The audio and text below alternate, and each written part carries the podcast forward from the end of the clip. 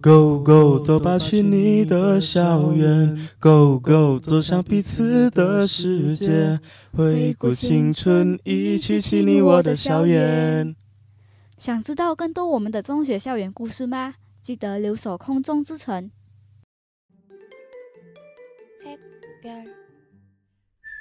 欢迎收听空中之城 FM 九零点九，一个让你我 voice out 的空间。我是永亮，我是佳如。自从疫情爆发以来，我们待在家里很久了吧？好闷哦。是咯，之前天天在家面对电脑上网课，我都快上到发霉了。就连还在上中学的弟弟，也好久没回到学校了。是啊，想到中学以前还真幸福啊，能在学校上课，能和朋友面对面聊天讨论功课，还有还有和兄弟们一起留校打球。哎。以前的中学生活真的很幸福，不知道大家在中学时都会做什么呢？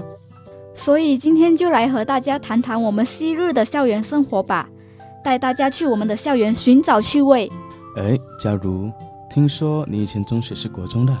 是啊，我就是读马六甲郊外的一所国中，在这里的生活啊多姿多彩。那永亮，你也是读国中的吗？我。我是读国中的啦，但我是读国民型华文中学的。哦，原来我还第一次遇见身边的朋友是来自国民型中学。那你从中一到中午上课，应该都是华裔的同学吧？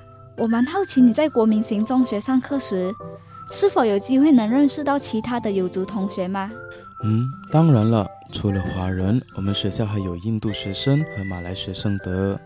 马来学生甚至占了四分之一，而且都很好相处。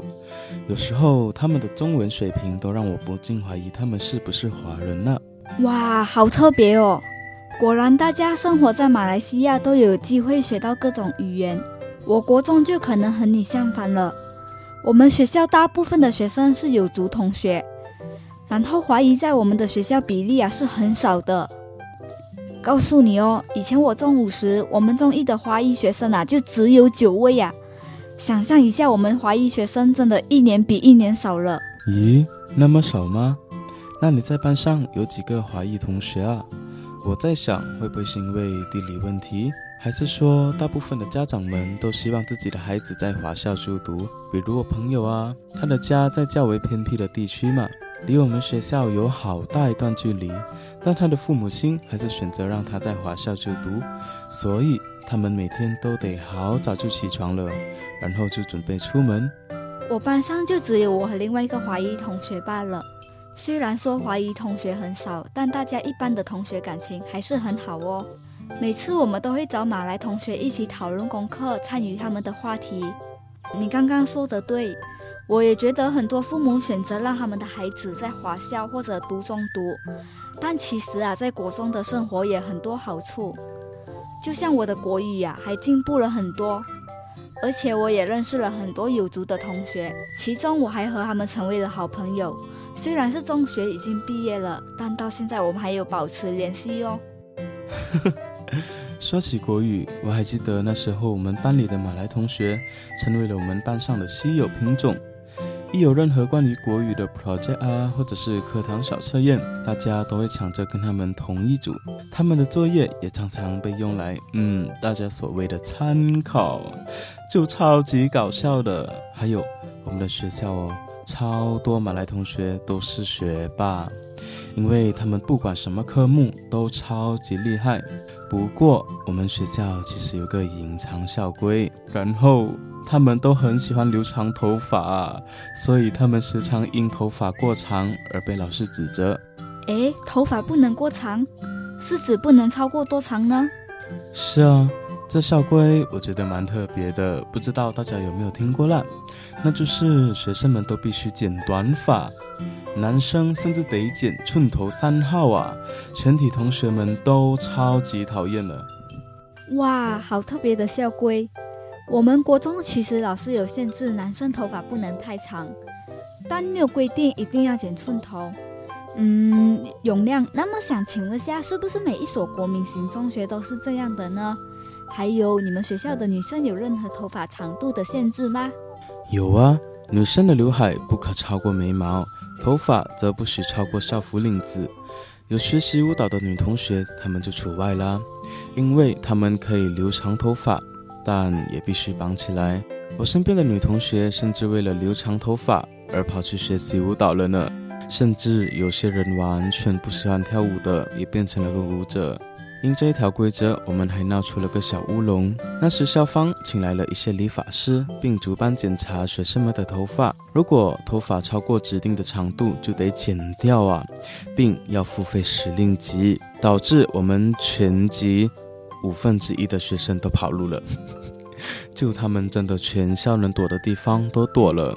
到最后，副校长还无奈地命令同学们乖乖回到班级上课。虽然没什么效果，就是了。现在回想起来，就真的很搞笑。年少的我们，活生生演出了个大逃杀的感觉。我们事后还一起称这个事件为“校园 Running Man”。好有趣哦！难得校园会出现 Running Man 的场景，那么画面一定很混乱的吧？所谓家有家规，校也有自己的校规。所以啊，学生都必须遵守自己学校的规则，这样就不需担心学校会随时突击检查啦。我对你学校的风俗还感到蛮好奇呢。唉，没办法，毕竟我们学生还是很爱美的。那你们国中有没有什么比较特别的风俗？告诉你哦，由于我们的学校学生是有族较多，所以啊，我有一大半的朋友都是马来同学，和他们都很好相处。我还记得在中二的那一年，老师限制我们全部中二生都必须参与操步，结果我简直是一个菜鸟，连操步的基本知识啊都不会。幸好有一位有族学姐愿意教导，她每天陪我练习到傍晚。我觉得啊这是一个很难得的机会，因为大家的年纪不同，但她愿意花更多的时间教导我这位学妹。从此我们在学校遇到的时候都会三句两句聊，到现在毕业了，我还蛮想念他呢。你别说啊，我也蛮想念我中二时的副班长，他也是有族朋友。我是班长，但我们的关系真的很好。以前众所周知，我是个稳妥妥的马来文渣渣，但他一直都在帮助我。每次老师讲课的时候，他都会调侃我说：“哎，你明白没？”老师在讲什么？我每次都会说那当然，他就会反问我：真的咩？你骗人吧？我们就类似那种相爱相杀呀。哇，你的朋友真棒，他能用华语和你交谈，还有华人的口气。那么永亮，你和他相处后有什么感想呢？嗯，我就觉得他真的很厉害啦，因为不止华语哦，他有时候还会蹦出福建话，我都吓到的那种。有时候下课了，他会说：“哎，永亮去夹杯啦。”虽然不太标准，但感觉我们都真的融入了彼此的文化当中。在开斋节的时候，他甚至邀请大家去他的家做客，他的家人也对我们超级热情。也许不分种族，不分你我，一起开心的庆节日，就是马来西亚的魅力吧。对呀，不同种族，但是我们都可以一起庆祝节日。我的学校也有这样的节日，每一年都会举办庆祝开斋节的庆典。我最期待的就是这一天的到来，因为出席的学生啊，都要穿八九马来又八九古龙或者八九格巴耶。而且老师还会选当天最华丽、最美的服装出来。每次这一个庆典的到来，我都会和有族同学借八旧布弄来穿。话说他们也很好，愿意借给我们这些华人同学。除了有机会穿马来装，我还能吃到有族同学带来的新年糕。我们有一个江湾，他们都会把新年会吃到的食物带来和我们分享。虽然学校没有特别举办农历新年，但是我们也有机会体验开斋节。这个意义蛮不同呢。首先，我是国民星嘛，不管是农历新年呐、开斋节或者是土妖节，我们都有庆祝。但我觉得我校最特别的是，他们每年都会在校园内举办中秋晚会。我每次都会很期待晚会的到来。校方会强制中医、二、四的学生们参加以环保为主题的灯笼制作比赛。还记得中一的时候，我们因第一次比赛，所以缺乏经验。做出来的灯笼呢，也摇摇欲坠，真的很尴尬一下。人那么多，当然也不乏其他制作精良的灯笼啦。大家在欣赏美丽的灯笼同时，还能游玩各种由学生开设的有奖站点游戏及猜灯谜。各个社团还会准备精彩的表演，最重要的是，在当天还有学生们开档售卖各种不一样的美食饮料啊，所以每一年都会有很多人出席晚会，真的非常好玩。我很喜欢这个庆典，如果有机会的话，真的很想带你们去体验一下。哇，有这样的晚会，有机会的话我一定要去参加呢。除了这个，话说大家不同源流的中学也有很多文化差异吧？嗯，对啊，他们应该也有属于自己的校园的特别文化。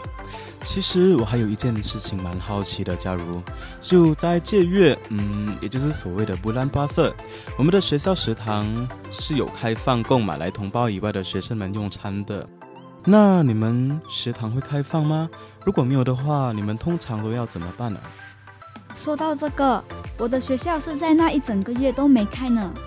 我觉得大部分的国中都是这样的吧。毕竟我们是穆斯林同学较多的学校，每次在借月的时候，我们这些不是穆斯林的学生都需要自己带食物来学校。我们还会有一位同学的家附近都是美食店啊，他每次都会当我们的跑腿，在外帮我们打包食物一起带来。多亏有他，我们才不会每次饿肚子。我们非穆斯林学生都有个共同点，就是我们每次不会把水瓶放在桌上或者拿出来放，而是把它放在书包里。大家都很同心，我们一起尊重在戒斋的有族朋友。另外啊，我们的学校在斋戒月的时候也有一个特点，就是全部班级的体育节没上，老师都用来给我们自己做功课，然后课外活动也会在那一整个月取消。对呀。毕竟他们在晚上之前都得滴水未进，我们也不会随意把食物和水瓶摆在他们面前。不知道你们身边有没有来自不同源流中学的同学呢？也可以与他一起分享关于自己中学生涯所发生的这些趣事。时间过得真快，一转眼就毕业了，真怀念以前和这些有族朋友一起相处的时光。不管是来自什么源流学校。我相信我们生活在马来西亚，有机会了解和体会到一些宗教的文化，其实是一个很难得的机会。希望有机会的话，大家可以去到不同源流的中学当一日学生，或者参与他们的活动。我相信这个一定很有趣。那么，我们这期的分享就到这里了。没错，下期我们会为大家带来更多中学生活的趣事及那些影响我们的点点滴滴。请大家记得留守我们 FM 九零点九空中之城电台节目，走吧，去你的校园，让我们带你去寻找更多校园的趣味。谢谢你们的收听，那我们下一期再见。我是嘉如，我是永亮，拜拜。